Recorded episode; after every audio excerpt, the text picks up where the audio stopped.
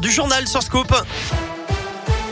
Et l'actu en Auvergne, c'est avec Colin Cotte. Salut Colin. Salut Eric, salut à tous. À la une aujourd'hui, les suites des incidents entre l'OL et l'OM hier soir à l'OL Stadium. Pour la 14e journée de Ligue 1, la commission de discipline de la Ligue de foot doit se réunir dans une heure pour décider de premières sanctions administratives.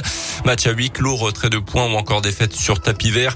Hier soir à la quatrième minute de jeu, un joueur marseillais a été touché à la tête par une bouteille d'eau lancée des tribunes.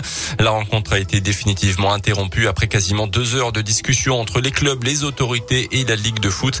L'auteur du jet de bouteille a quant à lui été rapidement identifié puis interpellé. Il est d'ailleurs toujours en garde à vue ainsi qu'un jeune de 17 ans pour usage de fumigène cette fois-ci. À noter qu'une réunion de crise se tiendra demain entre les ministères des Sports et de l'Intérieur ainsi que les instances du foot français.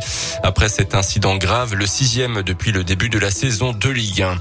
Dans le reste de l'actu également dans l'un, ce tragique accident de la route hier soir à Trévoux vers 18h30 au nord de Lyon. Un véhicule en a percuté un autre qui se trouvait en, en station le conducteur de 70 ans était en arrêt cardio-respiratoire à l'arrivée des secours. Il n'a pas pu être réanimé.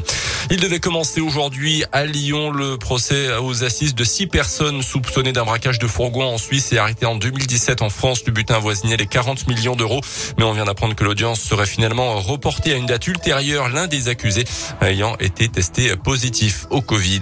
À retenir également dans l'actualité ce chiffre toujours plus inquiétant. 159 000, c'est le nombre de victimes de violences conjugales en France en 2020. Un bilan terrible en hausse de 10% par rapport à 2019. Près de 9 victimes sur 10 sont des femmes. Les homicides ne sont pas comptabilisés. Notez qu'en 2020, 102 femmes avaient été tuées sous les coups de leur conjoint ou ex-conjoint. Les sports avec le rugby et l'USB devaient réagir après la déroute à Verchères dans le derby de Pro D2 face à Oyonnax qui a marqué les esprits et les violets l'ont fait en s'imposant vendredi soir face à Béziers sur le score de 30 à 22 après une première mi-temps menée par l'USB, une deuxième par Béziers qui a donc fini par s'incliner.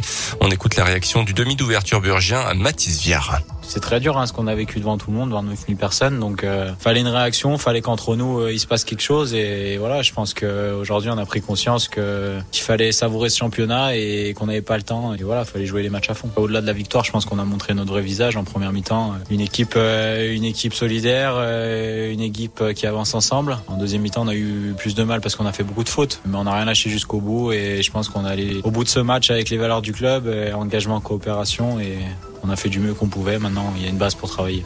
Et actuellement 14e du classement de Pro D2, l'équipe se déplacera vendredi à Nevers. Et puis on termine avec un petit mot de basket et après la défaite une nouvelle fois en championnat contre Le Mans samedi soir, le début du rassemblement de l'équipe de France avec deux joueurs de la Gielbourg, Alexandre Chassan et le capitaine Axel Julien, accompagné également du jeune Hugo Benitez comme partenaire d'entraînement cette fois-ci.